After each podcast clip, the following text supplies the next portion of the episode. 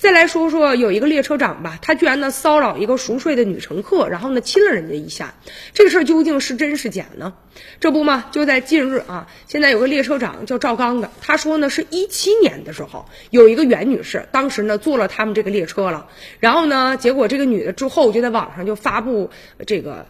文章就说呢，呃，这个列车长亲了他一口，结果导致自己呢已经被降职降薪处罚了，而且呢，现在这个列车长就要求这个女士啊要对他进行赔偿，还得给他道歉。但这女士就认为了，说不是他说那样的，因为那一天呢我是临时买票买的是个站票，然后呢这个赵刚呢就表示说我可以补票啊，但是呢得加他微信。后来呢补票的时候还老问我说你是不是就一个人啊？等到呢午夜十二点的时候，他正睡觉呢，结果这个赵刚呢就借说什么说话，怕吵到大家，就靠近他了，然后把他头搬过来，就跟他亲了一口。后来啊，这个女孩人不干了，就要求对方给他道歉。然后呢，呃，经过这个法院审理啊，就查明了这女孩说的确实没有错啊，而且事后这个赵刚他呢还亲手写了三份检查，就说自己啊这个事情呢比较恶劣，造成巨大损失了。然后呢，呃，怎么处理我都可以，损失由我来承担。他说自己特别后悔。